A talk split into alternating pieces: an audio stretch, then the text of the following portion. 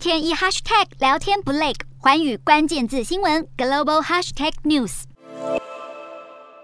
俄罗斯入侵乌克兰，造成欧洲局势日益紧张。在这敏感时刻，北约在波罗的海国家爱沙尼亚境内举行号称自1991年苏联解体后最大规模的刺猬演习，有来自十四个国家，共一万五千名士兵参与。虽然这次的演习，北约强调是早就规划好的活动，爱沙尼亚国防部也表示，这个演习不同于北约每年举行的春季风暴演习。刺猬演习是每三年到四年举办一次，用来测试爱沙尼亚部队的战斗准备能力，还可以看到爱沙尼亚军人操作坚钉反坦克飞弹，确保在国际架构中拥有针对不同威胁的回应能力。只是刺猬演习规模如此庞大，也反映出波罗的海紧张局势因为俄罗斯急剧升温。欧媒报道，爱沙尼亚国会十八号批。批准了一笔两亿五千万欧元，相当于台币七十八亿六千万的国防追加预算。除了增强国家防御能力，还有另一笔数目接近的款项将用于确保国家能源安全，以及帮助来自乌克兰的难民。